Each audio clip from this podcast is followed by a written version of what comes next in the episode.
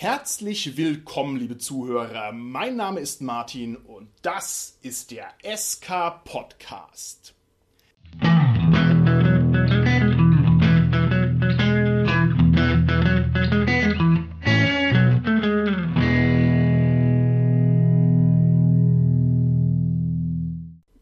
Haben nach wie vor Corona, es lässt uns nicht los. Aus diesem Grund sitze ich allein in meinem Studio aus purem Gold und auch heute müssen wir wieder mit einem Geistercast antreten, um unsere Podcast-Pflichten zu erfüllen, wie wir es allesamt gelobt haben. Und bei mir heute wieder über Distanz zugeschaltet sind meine lieben Gäste, der Carsten, die Tanja und der Dominik. Hallo, hier ist der Carsten. Hi, hier ist die Tanja. Dominik, das wäre jetzt dein Einsatz gewesen. Hallo, Dominik. Was ist mit dem Dominik los, Carsten? Ist der heute nicht da? Dem ging es, glaube ich, nicht so gut, oder? Dominik? Okay, okay, okay, meine Güte. Der hat gesagt, er hat was mit der Stimme. Ja, nee, okay, aber das kann nicht sein. Wir müssen zu viert podcasten. Alles andere wäre ein Bruch der ärztlichen Regeln. Wir brauchen sofort einen Überraschungsgast. Es gibt nur eine einzige Möglichkeit, und zwar, ich werde jetzt hier mich konzentrieren und werde also mit all meiner magischen Kraft noch jemanden beschwören, der perfekt zu unserem heutigen Thema passt.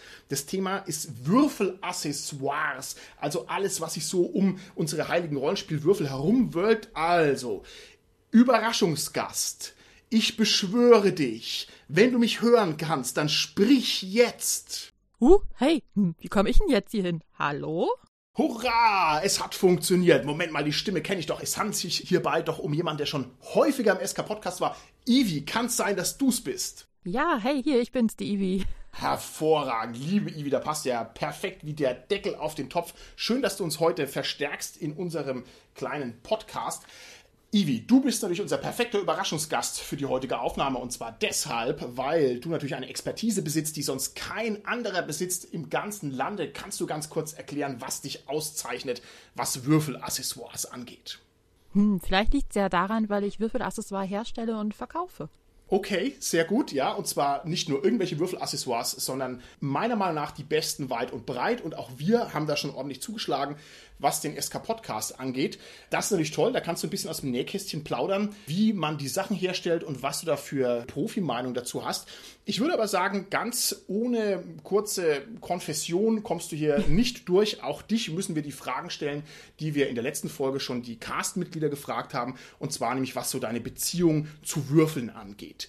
Liebe oh Ivi, wenn ich dich jetzt fragen würde, in deinem gesamten Haushalt, wie viele Würfel befinden sich denn da so ungefähr? Ach du grüne Neun, ich weiß nicht sicher, ob du das wirklich wissen willst, weil das wird mit Garantie ein großer fünfstelliger Betrag sein, doch. Okay, also wir sind zu viert in der letzten Folge auf zweieinhalbtausend Würfel gekommen und ich dachte schon, das ist wahnsinnig. Ja, erzähl mal ein bisschen, wie kommst du denn auf die große Zahl? Naja, es liegt daran, dass ich mittlerweile bei mir im Shop halt auch Würfel verkaufe und die müssen ja irgendwo herkommen. also liegen die hier so rum und wohnen hier. Okay, wow, das ist ja super. Benutzt du die auch oder hast du die nur rumliegen? Zum großen Teil verkaufe ich sie. Also wenn nicht gerade Corona-Zeit ist, buh, benutze ich die natürlich auch. Natürlich nicht alle, ja. die, die ich verkaufe, nicht, weil die wären ja verflucht unter Umständen. Aber oh, genau. äh, natürlich, ich spiele selber auch. Ja, aber äh, würfelst du die sozusagen heilig, wenn du sie verkaufst? Also du weißt, wie ich meine, du würfelst die sozusagen warm, damit, wenn man sie kauft, auch so richtig gutes Ergebnis hat? Ich versuche sie so ein bisschen zu erziehen, aber halt mehr durch Sprache und vielleicht ein paar Drohungen. das klingt doch gut. Wenn wir jetzt die Würfel Untermieter abziehen, Ivi, wie viele private Würfel hast du denn ungefähr noch bei dir, die übrig bleiben? Das sind auch einige, weil ich am Anfang den Fehler gemacht habe, mir von so ziemlich jedem Würfelset, was ich verkaufe, auch eins rauszunehmen. Also wird auch ein größerer vierstelliger Betrag sein. Okay, wow, okay, wow. Wenn ich mir jetzt deine Würfelwerkstatt und dein Würfellager vorstelle, wie ist es da? Hast du da so große Jutesäcke, die bis zum Rand gefüllt mit Würfeln sind, die man gerade nur noch so zuknoten kann? Oder wartest du so knöcheltief durch die Würfel? Erzähl mal ein bisschen was aus deiner Schatzkammer. Also ich glaube, das mit dem Knietief durch die Würfel warten ist schon relativ korrekt. Also im Moment habe ich die ja noch bei mir in der Wohnung stehen. Die sind über drei Räume verteilt. In Kartons schon teilweise halt vorsortiert in kleineren Kästen, dass ich dann halt die Sets auseinanderhalten kann. Aber ja, also das mit dem Warten ist ganz gut. da müssen wir aber darauf aufpassen, dass wir nicht versehentlich deinen Wohnort bekannt geben, denn ansonsten wäre es nämlich das Primärziel für alle Würfelsammler, Schrägstrich Würfeldiebe, die da einsteigen und sich die Taschen mit den teuersten und schönsten Würfeln voll machen würden. Das wäre hochgradig gefährlich. Ja. Immerhin sind Edelsteinwürfel dabei. Ja, das ist tatsächlich. Liebe Ivi, Du hast wahnsinnig viele Würfel und das Sortiment kann man sich ja auch leicht angucken, wenn man bei dir auf den Shop klickt. Ja. Mich begeistern solche Shop-Sortimente immer sofort. Also ich kann dann auch nicht anders, als mir hier die schönsten Klunker da anzugucken und mir zu überlegen, ob ich mir sie nicht doch noch in meine Sammlung leiste. Aber jetzt ist natürlich die Frage bei dir besonders knackig. Was ist denn dein Lieblingswürfel? Denn wenn kein anderer mehr Würfel besitzt als du, dann muss natürlich der Würfel, den du als den Lieblingswürfel auserkürst, wirklich der weltbeste Würfel sein. Also verrat's uns. Was ist dein Lieblingswürfel? Also ich muss hier leider gestehen, dass es kein besonderer Würfel ist, sondern tatsächlich das erste Würfelset, was ich geschenkt bekommen habe, und zwar von meinem Bruder. Oh, oh, das ist ja toll. Und würdest du mir zustimmen, dass die vor allem deswegen so besonders sind, weil du sie geschenkt bekommen hast? Das ist ja meine Behauptung, dass Würfel nur dann gut funktionieren, wenn man sie auch geschenkt bekommt. Auf jeden Fall, vor allem wenn es eine Person ist, die einem wichtig ist, finde ich. Also das sind ja dann auch Würfel mit Liebe, ne? Okay, sehr schön. Was haben die für eine Farbe? Die sind schwarz-weiß. Also so gepunktet. Sehr schön. Ich habe einen Rollenspielkumpel, den ich jetzt seit Jahr und Tag damit aufziehe, weil er sich mal als Würfel einfach ein Set graue Würfel gekauft hat und weil ich dann immer sagen kann, ah, du hättest ja jede Farbe raussuchen können und ob sie glitzern oder leuchten oder wie oder was und du hast dir halt graue Würfel rausgesucht. und ich weiß nicht, ob er es noch lustig findet, ja, aber schwarz-weiß äh, ist natürlich auf alle Fälle schon mal ein bisschen wilder als nur grau. So, ich würde sagen, wir steigen jetzt mit aller Gewalt in unsere Folge ein und zwar geht es uns heute um die Würfelaccessoires und bevor wir uns um die wunderbare Welt der Würfelaccessoires kümmern können, muss ich zunächst mal das große Problem ansprechen, das hinter vielen dieser Accessoires steht, und zwar den Vorgang des Würfelns. Lieber Carsten, du besitzt von uns Würfel-Peasants, die wir ja sind im Vergleich zur Eevee. Trotzdem die meisten Würfel. Ich würde gerne von dir wissen, wenn du würfelst, wie oft würfelst du denn so, dass die Würfel am Ende den Tisch runterfallen? Also das passiert tatsächlich immer wieder. Das hängt natürlich von der Art des Spiels ab. Bei Rollenspielen oder Brettspielen ist es ja eigentlich nicht beabsichtigt, dass die Würfel den Tisch runterfallen. Und ja, kann ich nicht so ungefähr sagen, aber ich würde mal sagen, so vielleicht durch jede hundertste Mal oder so fällt da auch ein Würfel runter. Es sei denn, man nutzt Hilfsmittel, wie zum Beispiel ganz simpel die Spielschachtel, den Pappkarton und würfelt darin. Was man natürlich aber nicht machen sollte, weil dann in den Pappkarton Dellen reinkommen mit der Zeit. Oh, da wird der Pappkarton kaputt gewürfelt. Hochinteressant. Liebe Tanja, wie ist denn deine emotionale Reaktion, wenn einer deiner Mitspielerinnen oder Mitspieler die Würfel über den Tisch kullern lässt und die fallen dann hinten runter? Findest du das eher neckisch oder sagst du, oh, brauche ich das jetzt?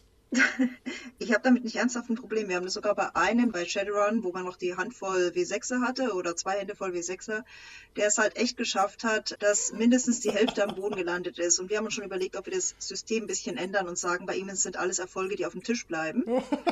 und äh, ja, wir sind da relativ neckisch damit umgegangen. Also ich habe damit kein Problem. Okay, gut. Das ist gut. Ihr seid ja auch die sympathischeren hier von uns drei alten SK-Podcastern.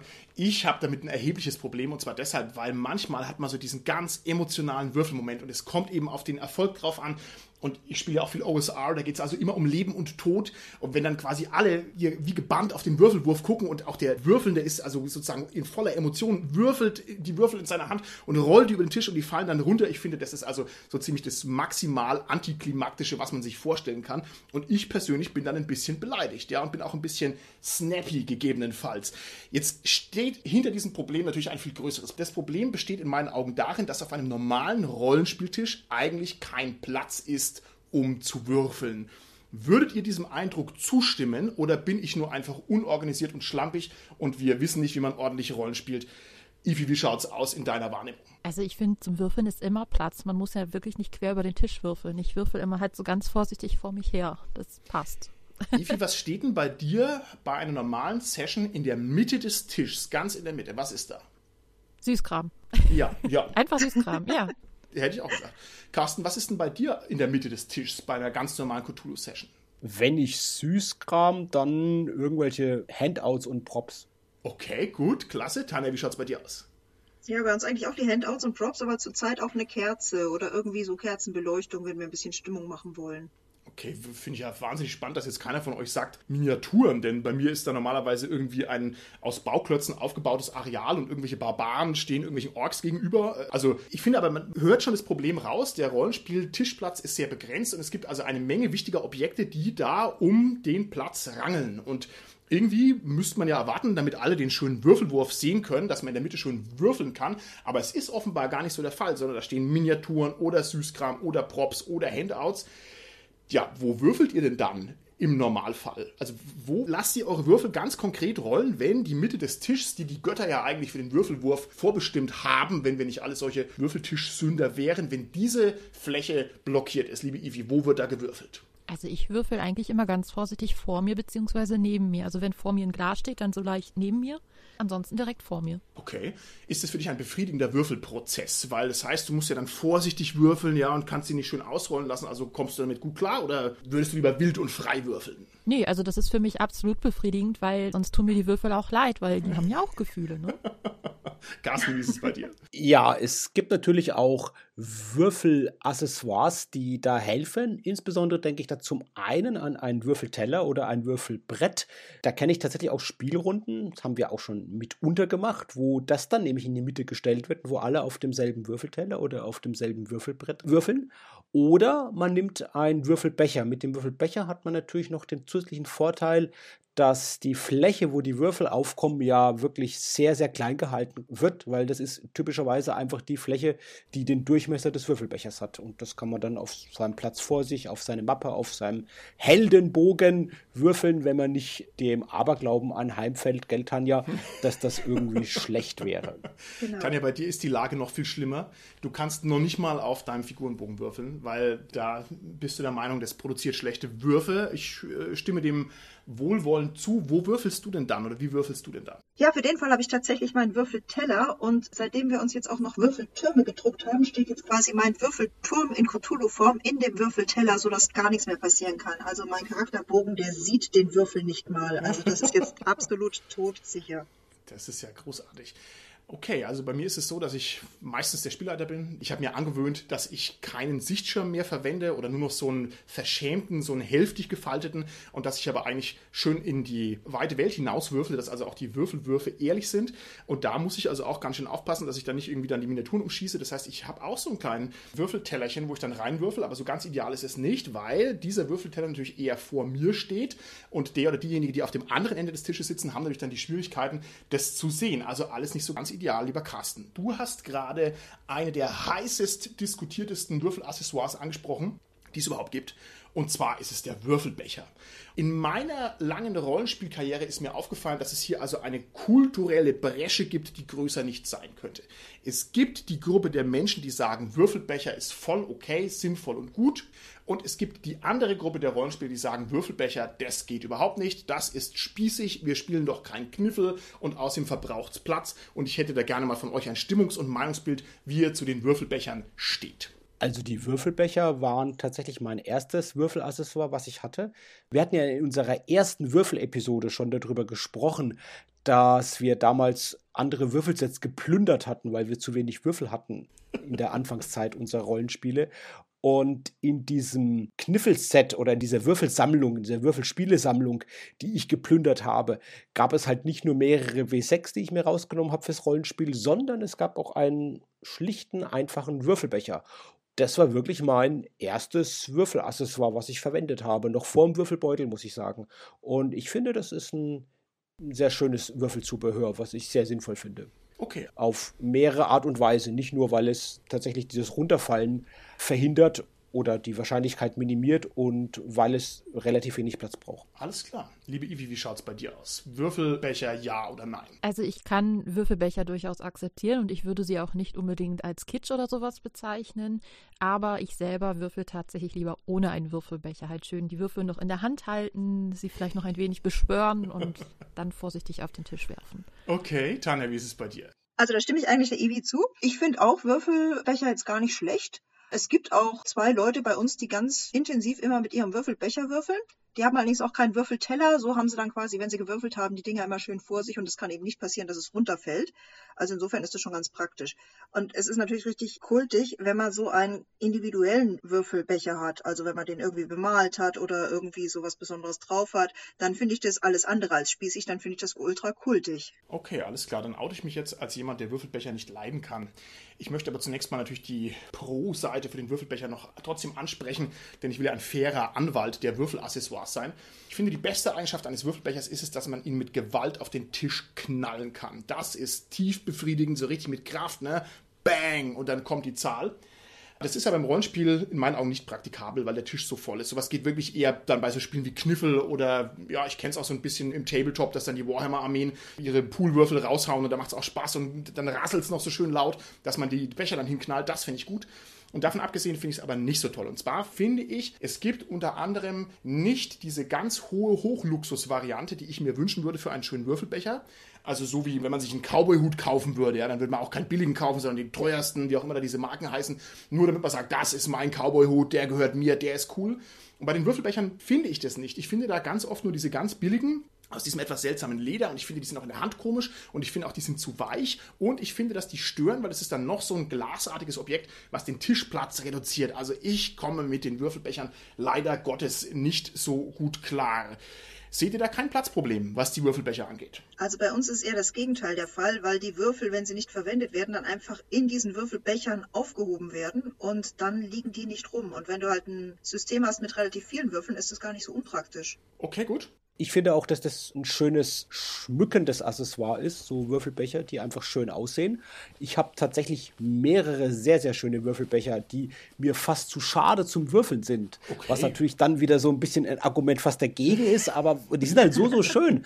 Also ich habe einen tollen Cthulhu-Würfelbecher oder den habe ich jetzt als Stiftebecher umfunktioniert. Das ist von einem kleinen Hersteller, einem Skulptor aus Berlin. Der heißt Temptech Studios und der hat hier wirklich in einer relativ kleinen Stückzahl handproduziert, also wirklich mit dem Cthulhu sozusagen als Relief drauf auf dem Würfelbecher. Das ist ein richtig, richtig tolles Teil. Dann habe ich noch finde ich, sehr schöne Würfelbecher, die so einen Deckel drauf haben. Und das sind genau die, wie du gesagt hast, Tanja, die den Transport erleichtern. Also ich finde die sehr, sehr schön, diese Würfelbecher. Weiß nicht, kannst du vielleicht nochmal sagen, Ivi, ob du die auch im Shop hast, die so diesen Deckel drauf haben, der so genäht irgendwie ist. Also ich finde, die sind sehr toll. Ich habe jetzt hier einen stehen vom schwarzen Auge. Das ist mit der Borberat-Krone drauf und da sind auch zwei Würfel passend dazu mit so Borberat-Symbolen. Und ich weiß, da gibt es von DSA mehrere Würfelbecher, so thematische Sets. Und ich habe halt diesen einen hier, die finde ich ich sehr schön. Und was ich noch habe an sehr schönen Würfelbechern, ist von einer Herstellerin, die so ganz viel mit so Thermoplast, glaube ich, macht, also mit so verformbarem Plastik irgendwie und so mit so einer Heißleimpistole. Das ist die Nura Wen die macht so total schöne Monsterwürfelbecher. Also das ist hier ein Monstergesicht, was ich habe mit einem Auge und mit wirklich Zähnen also ein toller, toller Würfelbecher. Das sind mal drei Sachen, die ich sage von so Würfelbechern, die wirklich so mit ein Schmuck meiner Sammlung sind. Daneben gibt es noch ein paar praktische Vorteile, aber jetzt will ich erstmal fragen, Ivi, was hast denn du für Würfelbecher bei dir im Shop? Ich habe zum einen die Würfelbecher, die du gerade schon mal erwähnt hast, mit dem Deckel tatsächlich bei mir im Shop, in verschiedenen Varianten, auch mit einem Cthulhu-Motiv unter anderem übrigens, wo du es angesprochen hast, mit elbischen Schriftzeichen, mit Drachen drauf, mit Totenköpfen drauf. Da gibt es so einige und die sind wirklich tatsächlich sehr praktisch zum Transportieren der Würfel zum Beispiel. Da hat man halt die Würfel drin, macht halt einen Deckel drauf, packt es wieder in einen Rucksack oder in eine Tasche oder trägt es auch meinetwegen in der Hand mit und äh, hat dann halt alles dabei. Zudem biete ich auch noch Würfelbecher an, die ich selber individualisiere. Also da kann man dann zum Beispiel, was weiß ich, eine Silhouette von einem Drachen drauf bekommen oder seinen Namen oder einen doofen Spruch oder das Logo, wenn er irgendwie in einem Verein ist oder sowas in dieser Art. Das biete ich dann halt auch noch zusätzlich an. Das sind dann allerdings tatsächlich Würfelbecher ohne Deckel, aber schön aussehen auf dem Tisch tun die auf jeden Fall. Also so ein individualisierter Würfelbecher, das ist natürlich wieder ein ganz eigenes Artefakt und ich glaube, da kann man auch wenig dagegen sagen. Das ist ja auch mega cool, weil es dann auch diesen persönlichen Touch hat. Trotzdem fällt mir jetzt noch eine Sache zu den Würfelbechern ein. Ich würde gerne von euch wissen, wie oft habt ihr das schon erlebt, dass im Eifer des Gefechts, wenn also sozusagen die Rollenspielemotionen am allerhöchsten schlagen, dass irgendjemand seine Limo nimmt und schenkt sich einen guten Schluck ein und schenkt natürlich die Limo in den Würfelbecher rein, weil ich, weiß nicht, also das sind großartige Momente im Leben. Habt ihr das schon mal erlebt oder ist es eher meine Welt, wo sowas passiert, Tanja? Ja, natürlich. Es ist tatsächlich einmal passiert. Ne? Oh je, da war das Schrei groß. Aber zum Glück war es kein individualisierter oder sowas, sondern ein ganz einfacher Würfelbecher und die sich wieder ersetzen. Aber ich glaube, dass es keine mehr bei uns passiert. Ich kann mich mindestens an eine Situation erinnern, ganz früher mal, wo das passiert ist. Ich glaube aber, dass es schon häufiger geschehen ist. Das ist übrigens psychologisch gesehen ein sogenannter Handlungsfehler oder englisch heißt es Action Slip. Das heißt, wenn die Aufmerksamkeit abgelenkt ist und man eine dominierende Handlung macht, dann fällt man dieses dominierende Handlungsmuster rein und macht nicht das, was man eigentlich sonst macht. Das dominierende Handlungsmuster ist in dem Fall halt natürlich, dass man in einen Becher eine Flüssigkeit einschenkt, was man schon tausende Male gemacht hat. Es ist halt normal ein Becher, der halt dicht ist und nicht der Würfelbecher. Das ist genau dasselbe wie zum Beispiel der Busfahrer unterhält sich im Pkw mit der beifahrenden Person und hält dabei dann aber rechts an der Bushaltestelle an. Ja, da ist auch die Aufmerksamkeit abgelenkt und man macht genau das, was man eigentlich nicht machen sollte. Und ja, ein Glück, das war damals ein einfacher Würfelbecher, da war kein großer Schaden da. Also bei mir ist es zum Glück noch nie passiert, dass jemand den Würfelbecher mit dem Glas verwechselt hat. Allerdings hat mal jemand die Weingummis mit den Spielmarkern verwechselt.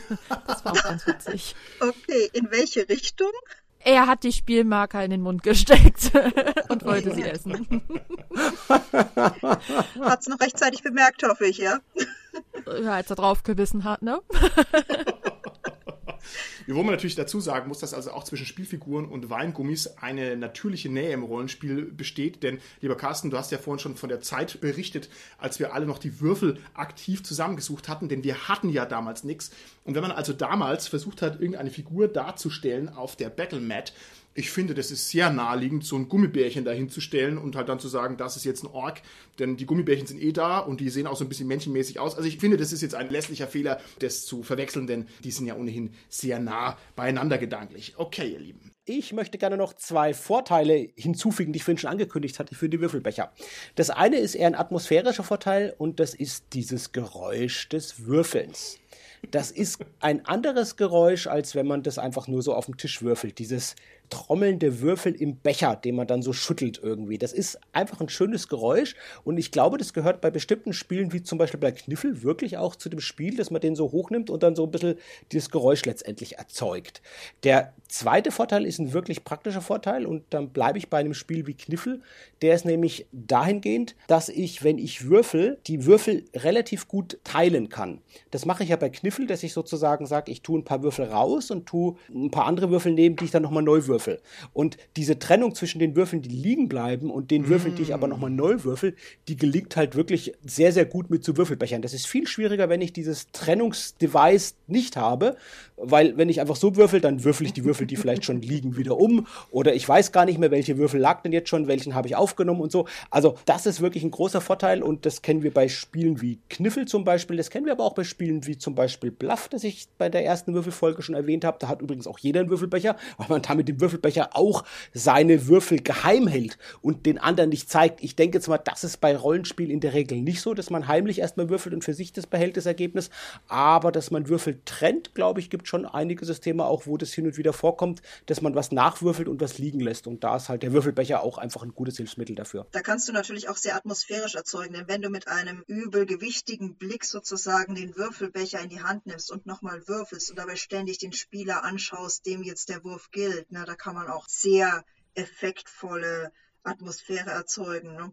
Ja, das stimmt natürlich. Das Wegziehen des Würfelbechers ist natürlich auch ein schöner Akt, ne, der das Ganze noch ein bisschen aufwertet. Ganz toll. Ich sehe schon, ich bin hier in der dramatischen Unterzahl als Würfelbecher ablehnen, aber ich möchte trotzdem noch zwei winzige Argumente vorbringen, die gegen den Würfelbecher sprechen. Zum einen sind die Dinger sehr genormt, lieber Carsten. Ich kenne natürlich das Bluff-Spiel. Das war, glaube ich, auch mal Spiel des Jahres, wenn mich hier alles täuscht. Also war ein berühmtes Spiel. Das ist ein bisschen so wie Mäxchen und diese Würfelbecher haben genau das Problem, das mir bei Würfelbechern generell auffällt. Die sind sehr fiddelig und sehr klein und für gestandene Mannsbilder, wie man so schön sagt, wie mich mit Händen so groß groß wie Klodeckel, ja, da passt diese kleine Normierung eigentlich nicht. Ich müsste eigentlich mit meinen Armeestiefeln würfeln, damit die halt schwer und groß sind, ne, damit es passt, aber das gibt es normalerweise auch nicht. Und das andere ist natürlich, dass die Würfel aufeinander liegen bleiben. Ivi, du bist hier die Würfelgöttin, ja, was mache ich denn, wenn ich mit dem Becher gewürfelt habe und da liegen die Würfel aufeinander? Ich kann die doch nicht einfach runternehmen. Das verfälscht doch das himmlische Ergebnis, oder ist es erlaubt? Ich denke, das kommt dann auf die Hausregel an, bevor ich hier jetzt irgendjemand bevormunde. Also ich glaube, runternehmen ist erlaubt. Bei manchen heißt es dann halt tatsächlich neu werfen.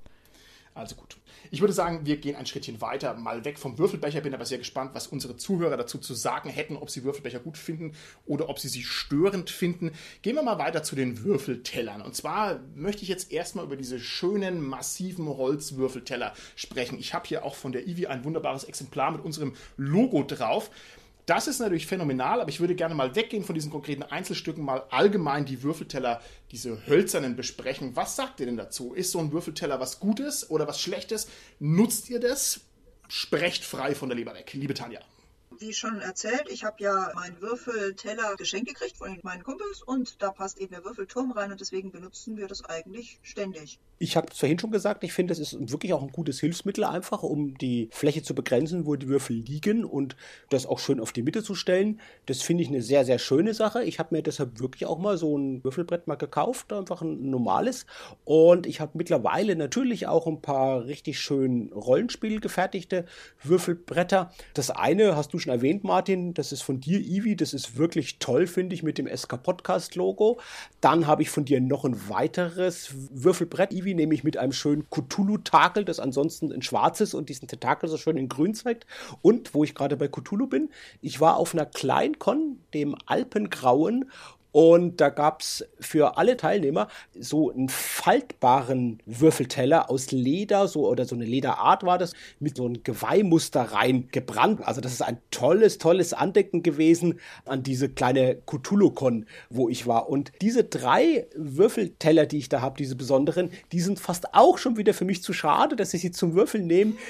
Und ich habe die wirklich als Deko-Element. Die stehen bei mir im Regal und ich finde die einfach toll, die einfach so hinzustellen hinstellen, als schönes Deko-Element zu haben. Einen davon nehme ich manchmal auch, wenn ich Noppensteine baue und sortiere, dann ist es auch relativ gut, so eine Unterlage zu haben, um Noppensteine zu sortieren. Also da habe ich es dann zweckentfremdet. Aber natürlich habe ich es auch zum Würfeln, da nehme ich aber eher das Neutrale. Also lieber Carsten, du musst dir nicht so viele Sorgen machen. Die sind robuster, als sie aussehen. Also du kannst sie ruhig benutzen, die halten schon ein bisschen was aus. Okay, da werde ich das Cthulhu-Würfelbrett mal dann häufiger nehmen. Ja, danke. Dann äh, hoffe ich, dass er deine Würfel nicht verflucht.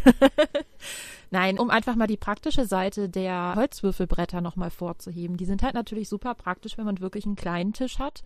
Zum einen, wenn man es auf den Tisch stellen will, damit die Würfel halt wirklich nicht schnell über die Tischkante abhauen, weil auf einem kleinen Tisch ist natürlich entsprechend weniger Platz, um Würfel zu werfen und auch den Tisch zu treffen. Zum anderen kann man die sich aber auch einfach auf den Schoß stellen oder sowas, wenn man dann auf dem Tisch selber überhaupt gar keinen Platz hat. Super schön sind die natürlich auch, wenn man zum Beispiel draußen am Gartentisch spielen möchte. Da hat man ja oft diese Tische, wo so Lücken zwischen sind, so Bretter, wo dann Lücken zwischen sind. Und da kann man sich dann natürlich auch schön so ein Würfelbrett hinstellen und wirft halt dann einfach da rein statt durch die Lücken. Ja, kann ich alles gut nachvollziehen. Ich finde bei den Würfelbrettern oftmals das Volumen problematisch. Also Ividine sind hervorragend. Die gibt es auch in unterschiedlichen Größen. Genau. Aber wenn ich an diese klassischen Würfelbretter denke, die man so hat beim Kniffeln, dann sind es riesengroße, runde Dinger.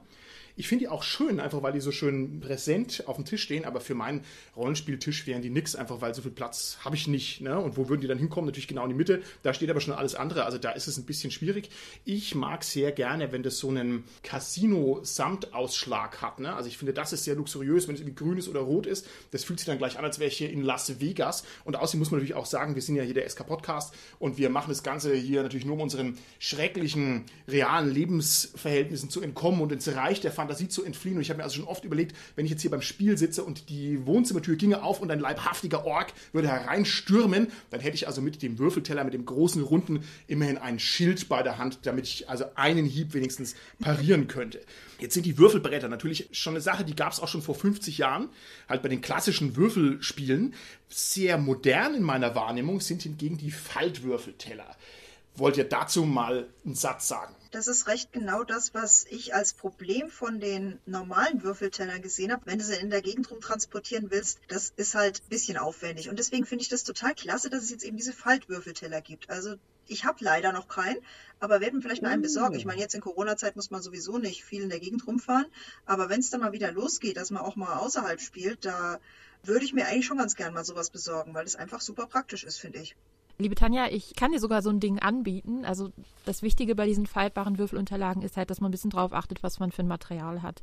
Es gibt ja welche aus Neopren, die sind eigentlich nicht so schön, weil sie zum einen, das ist halt Gummi, da springt der Würfel dann ja natürlich auch drin und ich sag mal, die älteren Semester von uns kennen das ja auch noch, als man früher noch Mauspads verwendet hat, also für die Maus tatsächlich, dass die sich ja irgendwann auch aufgelöst hat, weil das Material sich gelöst hat oder es hat sich zerrieben und so weiter und so fort. Und das ist halt an diesen Mauspad-Würfelunterlagen nicht so schön.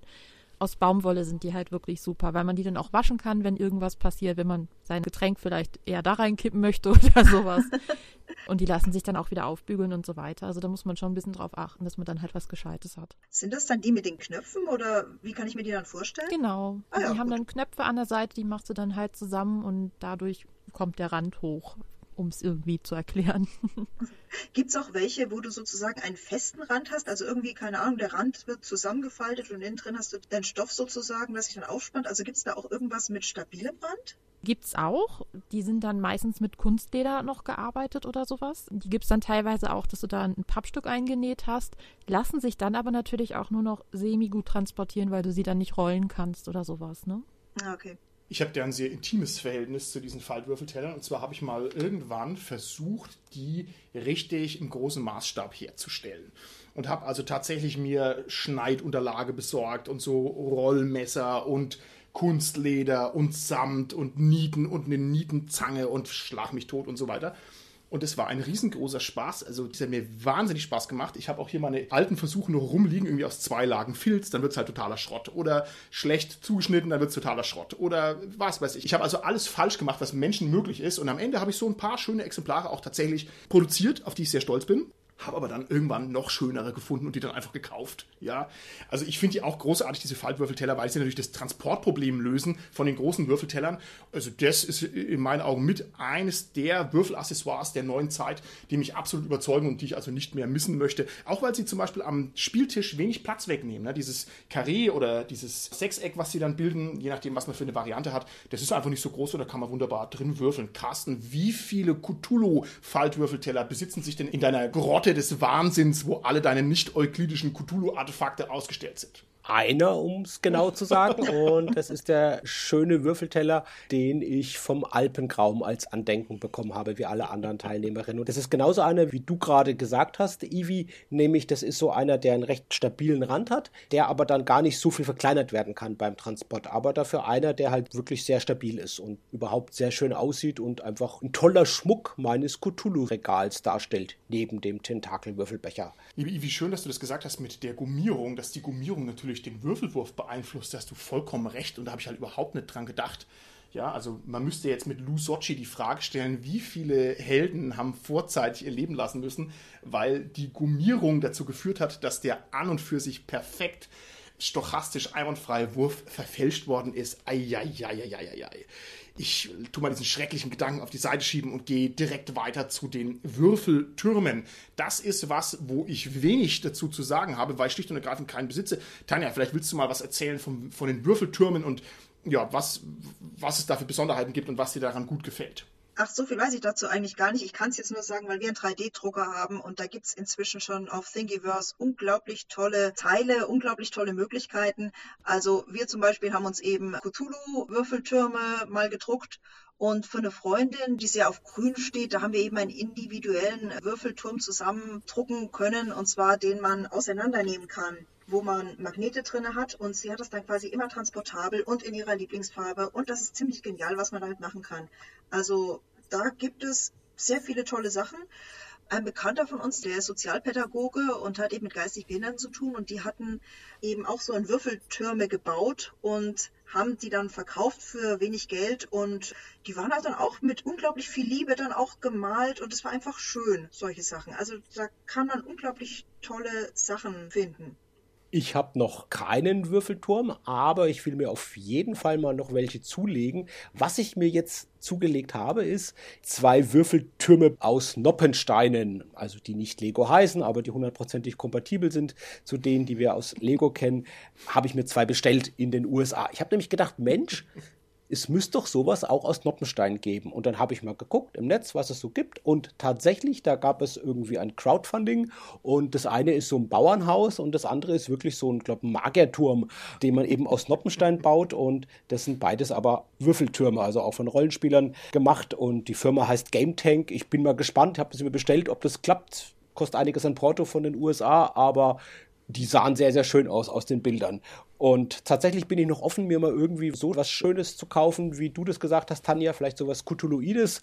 Das wäre noch sehr schön. Oder was so Drachenmäßiges. So ein Turm mit Drachen irgendwie. Das hätte ich auch gerne noch, muss ich sagen. Da gibt es auch so coole, wo du zum Beispiel eine äh, Treppe dann runterwürfelst. Ja, also da gibt es auch cool. sehr, sehr coole Elemente. Also wirklich klasse. Super kreativ. Lieber Carsten, schön, dass du da auf diesen Unterschied hingewiesen hast. Die Noppensteine, die nicht Lego heißen. Jeder, der Held der Steine kennt und jeder, der das Internet besitzt, hat YouTube und YouTube pusht den Held der Steine bis durch die Decke und der weiß, dass da also die Abmahnbriefe nur so reinflattern, wenn man das hier verwechselt. Ich bin mittlerweile der Meinung, der Held der Steine ist der neue Thomas Gottschalk, Familienunterhaltung vom Feinsten und jeder kennt ihn. Also fantastisch. Also wenn wir hier von Noppenstein sprechen im SK-Podcast, dann meinen wir die auch und meinen natürlich ausdrücklich nicht Lego. Ivi, wie schaut's aus? Besitzt du einen Würfelturm? Oder besitzt du keinen? Nur dienstlich, sagen wir es einfach mal so. Also ich persönlich besitze keinen. Natürlich besitzt mein Shop einige. Das mit den Würfeltürmen ist, glaube ich, auch tatsächlich, also entweder man liebt sie oder man hasst sie. Viele Leute schwören da halt drauf, weil es angeblich den Würfelwurf noch ein bisschen neuer gestalten soll. Also der Würfel springt ja in diesem Würfelturm mehrfach hin und her. Ja. Da sind ja meistens verschiedene Ebenen. Und ja, das soll das Ergebnis halt noch mal ein bisschen randomisieren, sagen sie. Okay, Allerdings okay. sage ich, wenn man das in der Hand schüttelt oder im Würfelbecher schüttelt, springt der Würfel ja auch hin und her. Und von daher, also das ist ähm, alles eine Geschmackssache.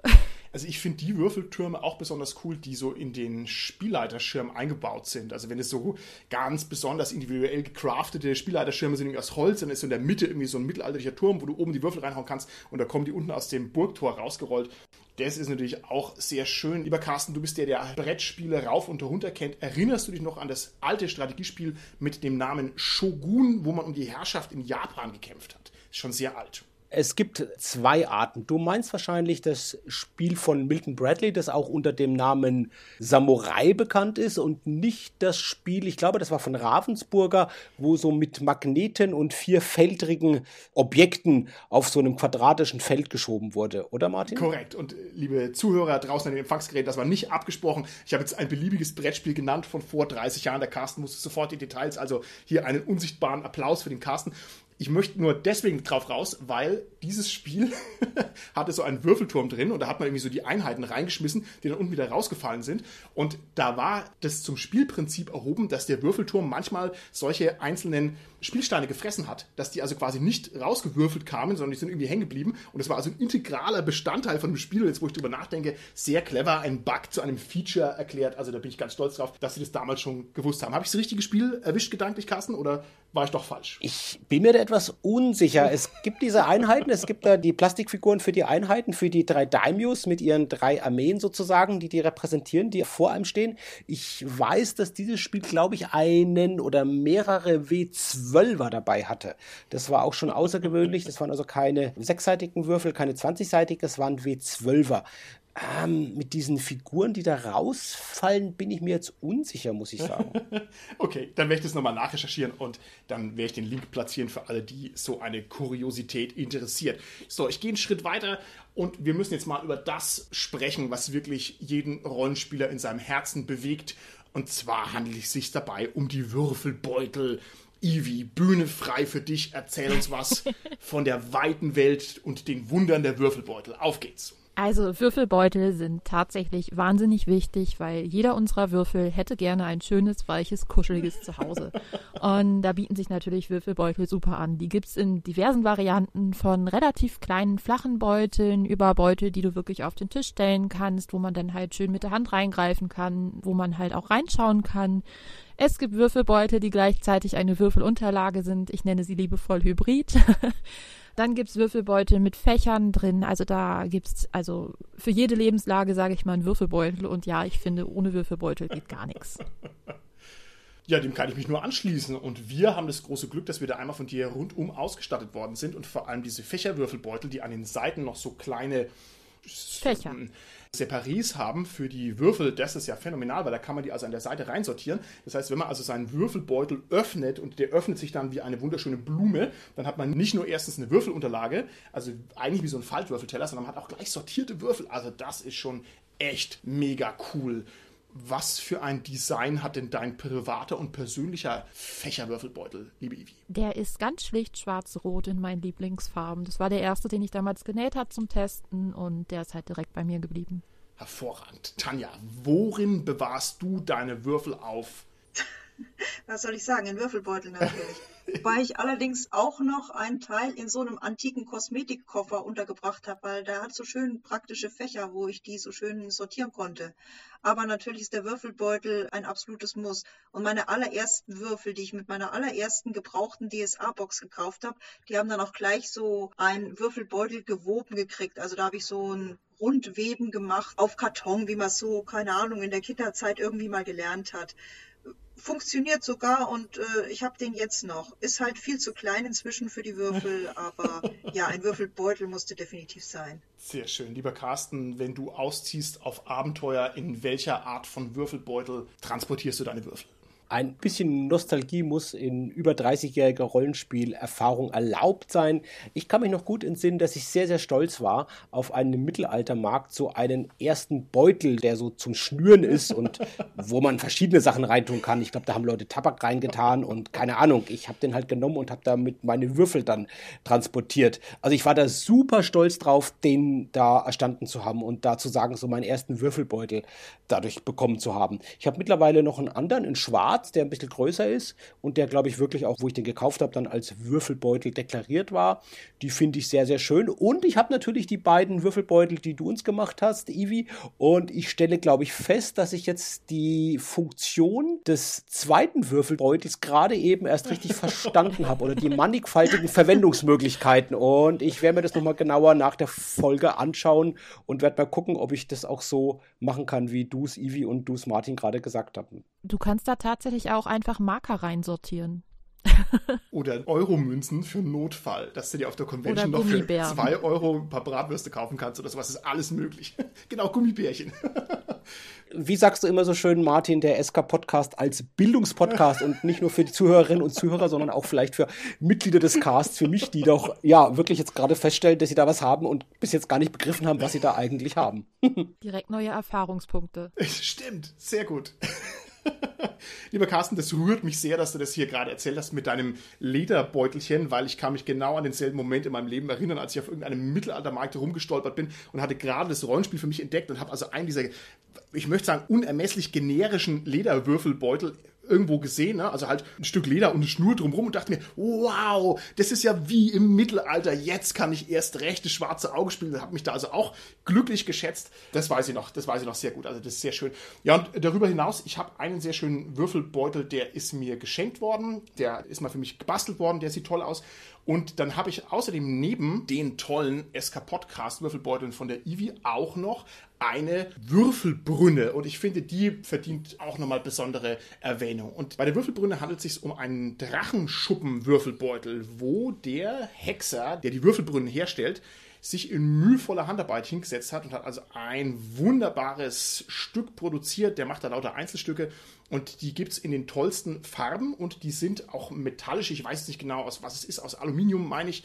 Und das ist natürlich ein Hingucker, der liegt bei mir auch ein bisschen rum. Carsten, ist dir dir aufgefallen, meine Schuppenbrünne? Tatsächlich nicht. Ich als Drachenfan stelle gerade fest, dass mir das irgendwie bei dir entgangen ist. Ich weiß aber, dass diese Würfelbrünne auch schon mal verlost wurde für die Kommentare im Blog vom SK Podcast. Und da war das aber keine Schuppenbrünne, sondern vom selben Hersteller so ein Kettenhemd sozusagen als Würfelbrünne. Und das fand ich auch sehr, sehr, sehr schön. Der Hersteller, er nennt es irgendwie, glaube ich, Full Metal Dice Bag. Und also ich finde, es ist ein wirklich schönes ja, Kunsthandwerk, wie du gesagt hast. Und sowohl die Drachenschuppen da, ich habe es auf der Webseite gesehen, aber wirklich nicht bei dir. Ich werde mir das gerne nochmal anschauen, wenn ich wieder mal irgendwann bei dir sein sollte, Martin.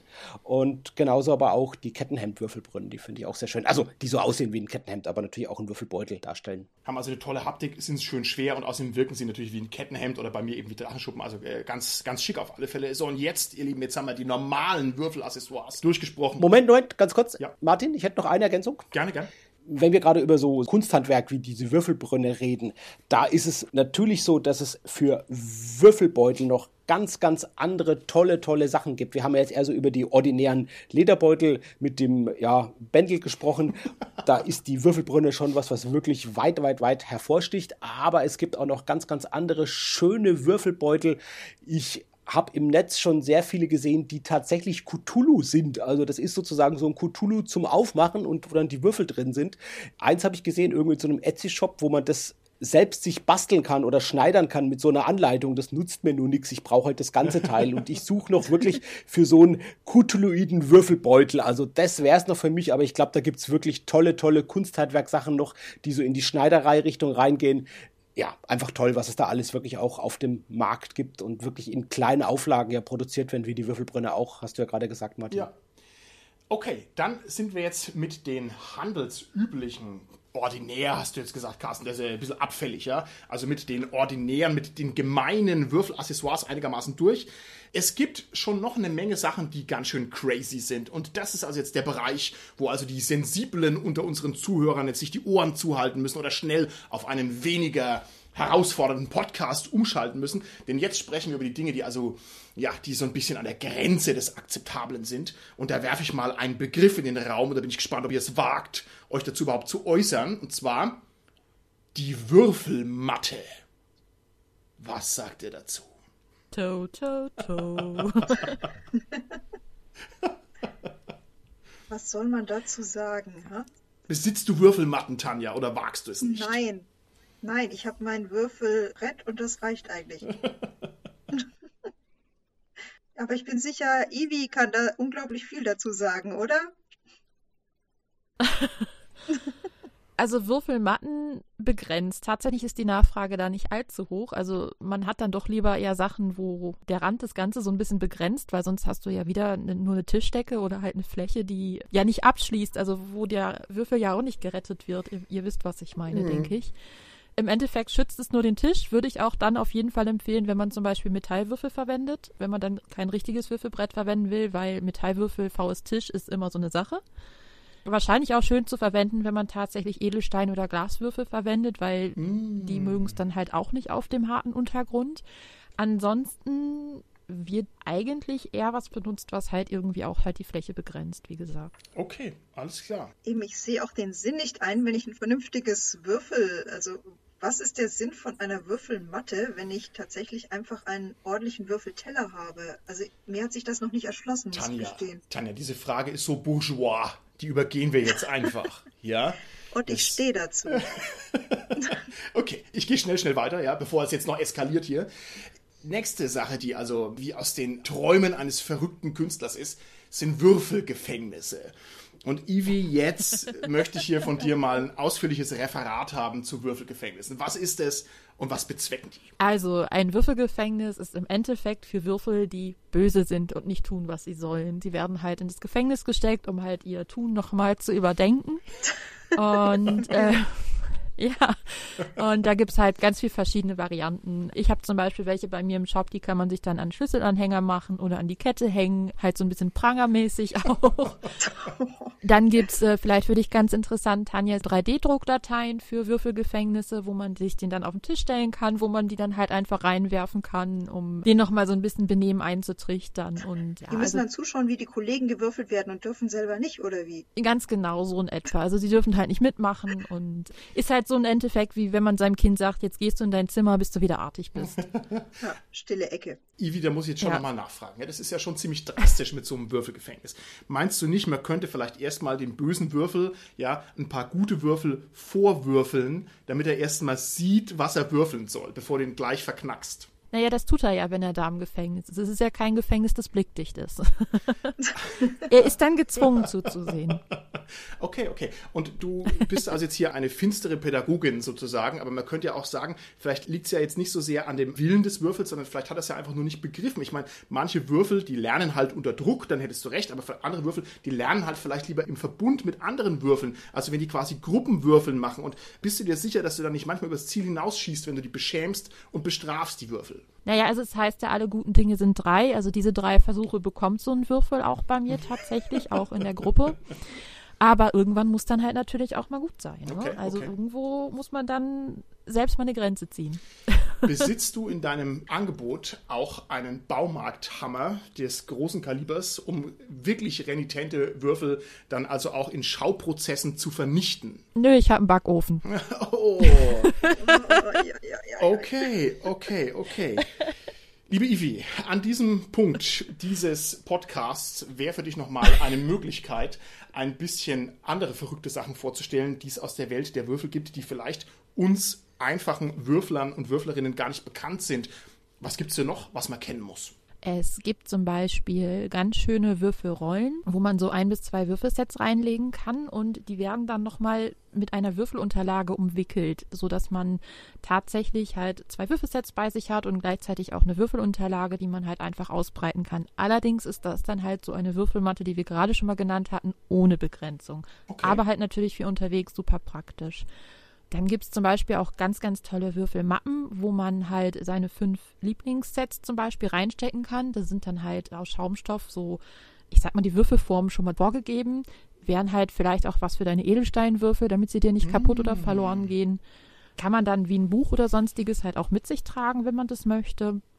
Ich habe jetzt auch ganz neu bei mir im Shop, habe ich tatsächlich jetzt die letzten Tage erst eingestellt, Etuis, wie man sie früher auch aus der Schule kennt halt natürlich aus meinen coolen Stoffen, wo man natürlich dann auch Würfel gemeinsam mit Radiergummi, Bleistift und was man sonst so mit sich rumschleppen möchte, reinmachen kann. Und auch ganz neu jetzt, also wir hatten ja schon die Fächerbeutel, mhm. die ja schon sehr, sehr cool sind. Es gibt jetzt bei mir aber auch Fächerbeutel, da geht noch viel, viel mehr rein. Also so richtig viel, viel mehr rein. Mhm. Und ja, ich glaube, das sind schon mal so ein paar ganz coole Sachen, die man vielleicht kennen möchte. Jetzt ist natürlich so, dass wir im SK-Podcast hier zwar eitel über Würfel und Würfelaccessoires reden können, aber du, liebe Ivi, du stehst ja im Stahlbad der freien Marktwirtschaft und hast also ganz andere Einblicke aus der Praxis, als wir sie uns jemals zusammenreimen könnten. Ich würde dich also gerne fragen, wenn du da keine Bedenken hast, irgendwelche Geheimnisse auszuplaudern. Welche Würfelaccessoires werden denn bevorzugt gekauft? Was will denn das würfelnde Volk tatsächlich haben? Also tatsächlich stehen ganz, ganz vorne Würfelsäcke bzw. Würfelbeutel in wirklich diversen Varianten. Die einen bevorzugen tatsächlich nur einen kleinen Würfelbeutel, wo ein bis zwei Sets reingehen andere wollen am liebsten gleich 100 Würfel mit drin haben. Also die stehen auf jeden Fall ganz weit vorne und da ist dann auch schon dicht gefolgt tatsächlich die faltbare Würfelunterlage, oh. die immer sehr gerne genommen wird. Natürlich auch oft oder gerne im Set, also dass es dann halt farblich auch zusammenpasst, beziehungsweise motivmäßig.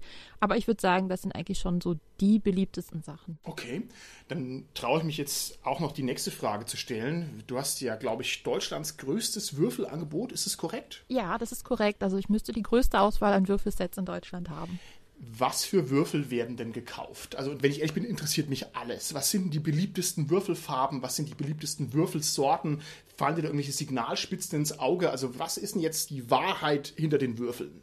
Ivi, sag weiß. Ivi, weiße Würfel. Oder grau, ja. Nein, Einfache graue Würfel. Ivi weiß es nicht. Nein, es ist tatsächlich so, dass ich ja hauptsächlich recht ausgefallene Würfel im Shop habe. Also da habe ich ja von vornherein relativ viel Augenmerk drauf gelegt. Das heißt, ich habe sehr viel Würfel mit Glitzer, dass sie geschichtet sind, halt nicht einfarbig, sondern teilweise halt zum Beispiel in Regenbogenfarben. Mittlerweile gibt es auch Würfel, wo halt kleine Figürchen drin sind. Sind unheimlich beliebt zum Beispiel, weil das halt so Sachen sind, die es halt vorher so in Deutschland nicht wirklich gab.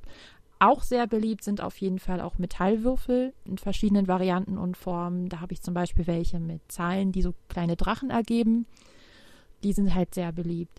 Also das ist wirklich quer durch. Es ist eine absolute Typsache, wer welche Würfel kauft. Also das ist eigentlich relativ gleich auf. Aber diese Würfel halt, wo wirklich was drin ist, wie zum Beispiel diese kleinen Figürchen oder Zahnräder oder ja. Was auch immer man sich so vorstellen kann, die stehen schon relativ weit vorne. Okay, aber ich muss jetzt trotzdem nochmal nachfragen. Ich bin ja eher so der Typ Spekulant. Ne? Und wenn ich jetzt mein ganzes Geld auf eine Würfelfarbe setzen müsste, liebe Ivi, was wird denn gekauft? Welche Würfelfarbe ist denn die Würfelfarbe Deutschlands? Ich würde sagen lila und blau, vor allem so in der Mischung. Wow. Wow, ja, okay. Würde ich, würd ich so grob sagen. Das hätte ich nicht erwartet, wenn ich ehrlich bin. Ja, hochinteressant. Gut, ihr Lieben, dann rollen wir gerade wie ein kraftvoll geworfener Würfel auf das Ende dieser Würfelaccessoire-Folge zu. Ich möchte aber jedem von euch nochmal die Gelegenheit geben, auf Würfelkuriositäten, die ihm noch auf dem Herzen liegen, hinzuweisen. Lieber Carsten, welche Würfelkuriositäten möchtest du uns noch berichten? Ja, da fallen mir vor allem Würfelkunstformen ein, die nicht Zubehör sind oder tatsächlich Würfel sind, sondern letztendlich die Würfel sozusagen eher zu einer eigenständigen Kunstform machen. Zum Beispiel habe ich einen großen sechsseitigen sechsseitigen Würfel, der eine Kerze ist. Den habe ich von meinen Rollenspielfreunden mal geschenkt bekommen und der ist einfach so schön. Das ist eine riesengroße Kerze, die ist halt zu schade, um sie irgendwie anzubrennen. Eine Freundin von mir hat mal sehr, sehr schöne Würfellampen hergestellt und zwar in Form von W10 und W20, so aus Butzenglas, oh, die sogar verschiedene Farben hatten vom Licht her oder sogar, glaube ich, sogar gewechselt haben von den Farben her. Ich habe es wirklich versäumt, mir da selbst eine von ihr zu erwerben. Vielleicht macht sie noch mal irgendwelche. Das war auch, wie gesagt, einzelne Anfertigung, Handanfertigung, tolles Kunstprodukt einfach. Und was generell, glaube ich, ist so bei Schmucksachen, ist halt die Halskette oder ein Armband habe ich schon mehrfach gesehen und da finde ich das Schöne daran, das ist so ein unverfängliches Erkennungszeichen. Also wenn ich jetzt eine Halskette habe oder ein Armband habe mit einem W20 dran, jeder, der das sieht, viele Leute, die nicht aus der Szene kommen, die sagen, ja gut, ist halt ein wenig ungewöhnlich oder so, aber jemand, der aus der Szene kommt, weiß halt sofort, was die Leute in ihrer Freizeit machen ja. und kann die dann ansprechen. Das ist, finde ich, fällt mir gerade ein, so eine schöne praktische Relevanz noch, neben dem, dass es halt einen schmückt. Das stimmt, das stimmt. Es gibt übrigens die kuriose Geschichte, dass sich mal irgendwo im Ruhrpott zwei Leute getroffen haben, weil einer gesagt hat, was ist denn das hier für ein Button an deiner Tasche? Das ist ja der SK Podcast Button. Hörst du wohl auch den SK Podcast? Cool, oder?